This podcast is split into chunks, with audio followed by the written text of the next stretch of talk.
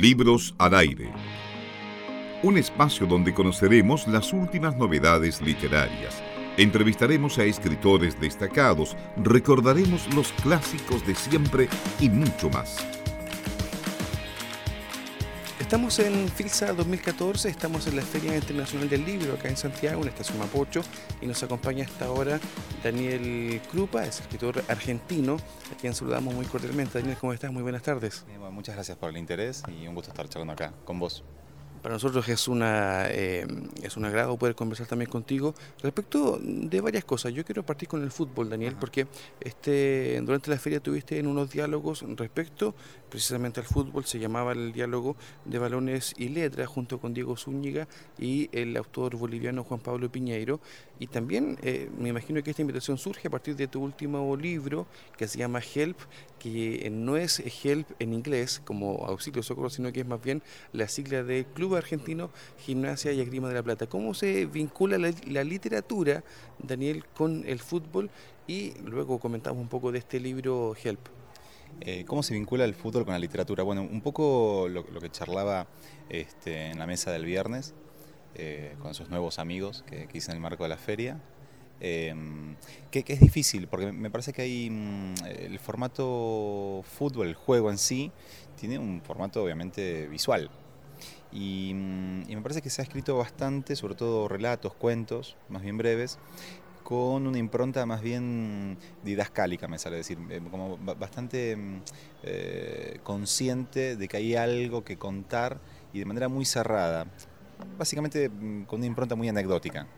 Y, no es la literatura que a mí más mm, me, interesa leer, honestamente. Eh, no porque le pida un relato de fútbol que sea vanguardista, pero, pero siempre cae en lo anecdótico o en lo tremendamente épico. Eh, decíamos este, en la mesa del viernes, este arquero manco que de golpe con el muñón la tira fuera en el último minuto y hace que su equipo no se vaya a la B, por ejemplo. Esa cosa, qué sé yo, mm, me parece que está bien, entretiene, pero no es el tipo de, en mi caso, por supuesto, de literatura que, me cruza o que me interese este, generar. Eh, después, mm, eh, con respecto a la segunda pregunta, esto de, mi vínculo ¿no? con, con Gimnasia Esgrima de la Plata y, y qué es HELP. HELP es la sigla de Gimnasia Esgrima de la Plata, que es un equipo que fue fundado en 1887. No creo que los oyentes sean hinchas de un club eh, anterior a esa, no, no, anterior a esa fecha, digamos, eh, porque sí, de hecho hay como una plaqueta o algo por el estilo. ¿Pero es el más antiguo de Argentina o no? De Latinoamérica tengo entendido, reconocido por la, FIFA, creo que lo llaman como el decano del fútbol latinoamericano. Sin, em, embargo, pese a todo ese historial este, y tantos años encima, no tenemos un título eh, de campeonato regular. Tenemos dos títulos, uno del fútbol amateur, y después no por casualidad, creo, porque tenemos una suerte de maldición, dos años o tres años después se profesionaliza el fútbol, pero sí es cierto que en el año 29 ganamos un, torneo amateur y después ganamos otra copa del año 1994 que se llama Copa Centenario, lo cual también es extraño para nosotros porque es una copa que recién vamos a poder revalidar dentro de unos cuantos años, en 2094. Digo, no son torneos puntualmente profesionales y regulares. Entonces, eh, qué sé yo, la verdad es que cuando descubrí, y para mi sorpresa no lo había hecho antes, eh, otro, otro hincha de, gimnasia, que las siglas de nuestro equipo eh, conforman la palabra auxilio, socorro en inglés, dije, bueno, esto se escribe solo. De hecho, para que tengas una idea, en la primera escena de la novela, el protagonista que, tiene un vínculo como el que tengo yo, de ida y vuelta con gimnasia, eh, que ahora cometí el error de transmitírselo a mi hija de 13 años, entonces a veces es ella quien me lleva a la cancha. Eh, y te decía, en la primera escena de la novela el sujeto quiere suicidarse eh, en el mismo estadio y obviamente al ser de gimnasia no le sale bien y bueno, ahí empieza la novela. El, hincha de gimnasia y esgrima está acostumbrado a sufrir, entonces, y ahí también suena un poco el, título del libro, Help como gimnasia y esgrima y Help como ayuda, socorro. Eh, tú decías hace un rato, y mientras conversábamos fuera de micrófono, que no eres futbolero. ¿Cómo se entiende esto de no ser futbolero, pero sí ser hincha de un club que, además es tan antiguo, que además es tan sufrido? Mm, mira, yo no sé si puedo decirme que que me considero un, tipo de izquierda porque tenemos que poner a pensarnos qué es ser de izquierda. Pero sí reconozco que las causas este, más complicadas, que tienen que ver con una idea de progresismo, de socialismo, de lo que quieras poner, son causas a veces difíciles de sostener. Y yo no quiero tampoco caer, y esto lo digo más con, una pizca de seriedad y otro de comicidad, Em, yo creo que una cosa es una cosa y otra cosa es otra cosa. Bien, pero es cierto que ser hincha de gimnasia es sentar bandera, digamos, de una causa no perdida, porque estoy convencido que en algún momento se nos va a tener que dar ese, ese, título, pero tiene, digamos, eh, otros condimentos que otros equipos no tienen. Porque estoy, eso sí estoy convencido, que hay muchos equipos que durante años no han tenido ningún tipo de logro y han prácticamente desaparecido. Y sin embargo, en La Plata, que es donde vivo y donde está el club, em, hay tantos hinchas, tantos o más, me animo a decirte, que del otro equipo que ha ganado incluso, no los voy a nombrar, eh, están ganando una Copa del Mundo. Entonces es un, contraste honestamente fuerte. Sí, los odio, ¿eh? si, esa es tu pregunta. Eh, les deseo lo peor, pero mm, igual tengo grandes amigos de los otros que no, no voy a nombrar. Pero mm, eso, eh, tiene, tiene esa connotación ser hincha de gimnasia. Te, sentís, em, no sé si rebelde, pero, pero sí que estás resistiendo. Bueno, yo sí lo voy a nombrar para que la gente también entienda de quién estamos hablando, que es Estudiantes de La Plata. Em, en esta ciudad, eh, eh, salgamos un poco del fútbol. Daniel, tú vives en La Plata, nos comentabas recién cuánto ha influido esta ciudad que es tan, eh, que característica de Argentina, de la provincia de Buenos Aires, en tu tipo de escritura? Mira, em, es buenísima la pregunta, porque em, no sé si sabes que La Plata es una ciudad diseñada. Eh, habitualmente em, las ciudades crecen o porque tienen un puerto o no sé, una primera comisaría o dos o tres casas y van creciendo de manera completamente anárquica. La Plata, sin embargo, en todo una, toda una idiosincrasia hiperracionalista, estamos hablando del año 1882, donde los este, primeros ingenieros y arquitectos argentinos tenían toda la vista puesta en lo que estaba pasando en Francia, puntualmente, o en Europa, y con todo ese concepto eurocentrista dijeron, bueno, vamos a planificar la ciudad. Eh, planificar significó eh, dibujarla, es un cuadrado perfecto, que obviamente ya se desdibujó, pero se conserva ese cuadrado, eh, que tiene un centro del cual salen cuatro diagonales. ese concepto iluminista y racional tenía obviamente aspiraciones de generar una ciudad fácil de controlar, una ciudad fácil de evacuar, tal es así intento resumirlo, por supuesto, ¿no? Pero tiene, de hecho no tiene, las calles no tienen nombre, tienen números.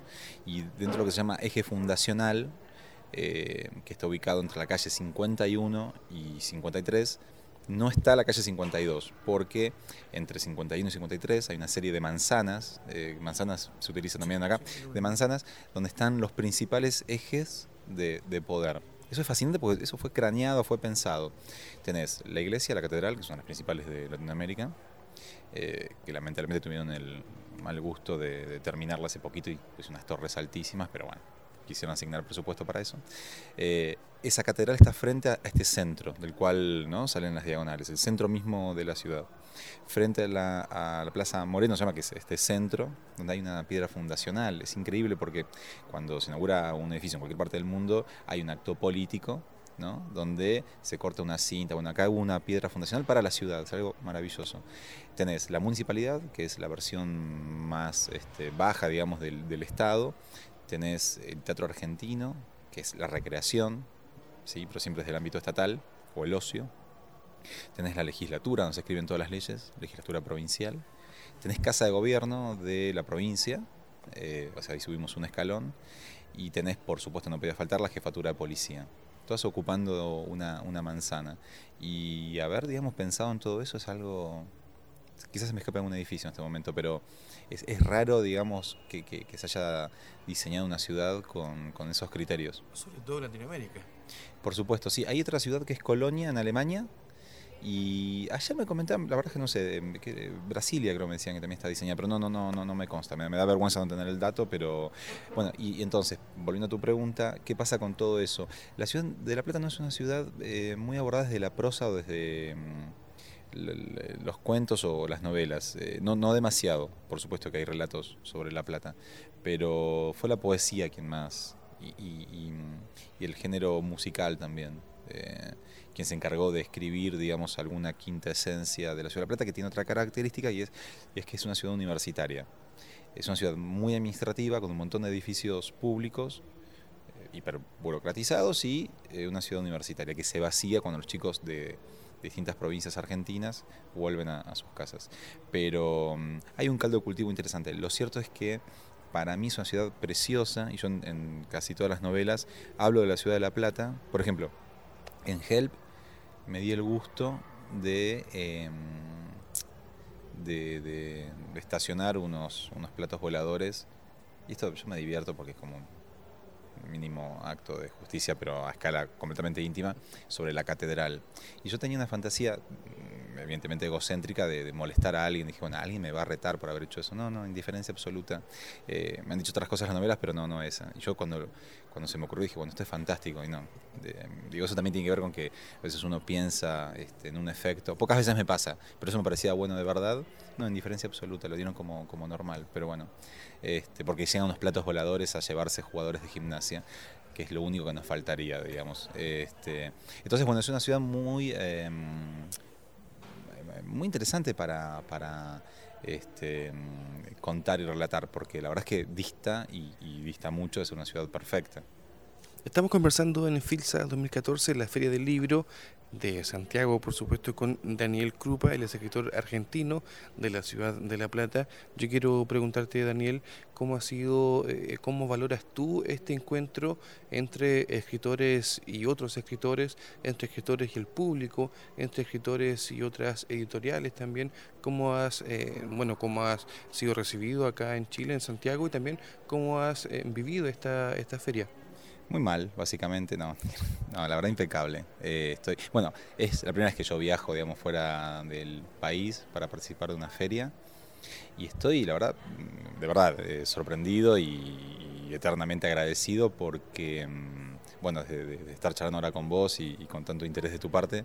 Eh, y fuera de micrófono, viste, me crucé con un este, uruguayo, también este, autor, y ya quedamos en encontrarnos a la noche para intercambiar algunos libros.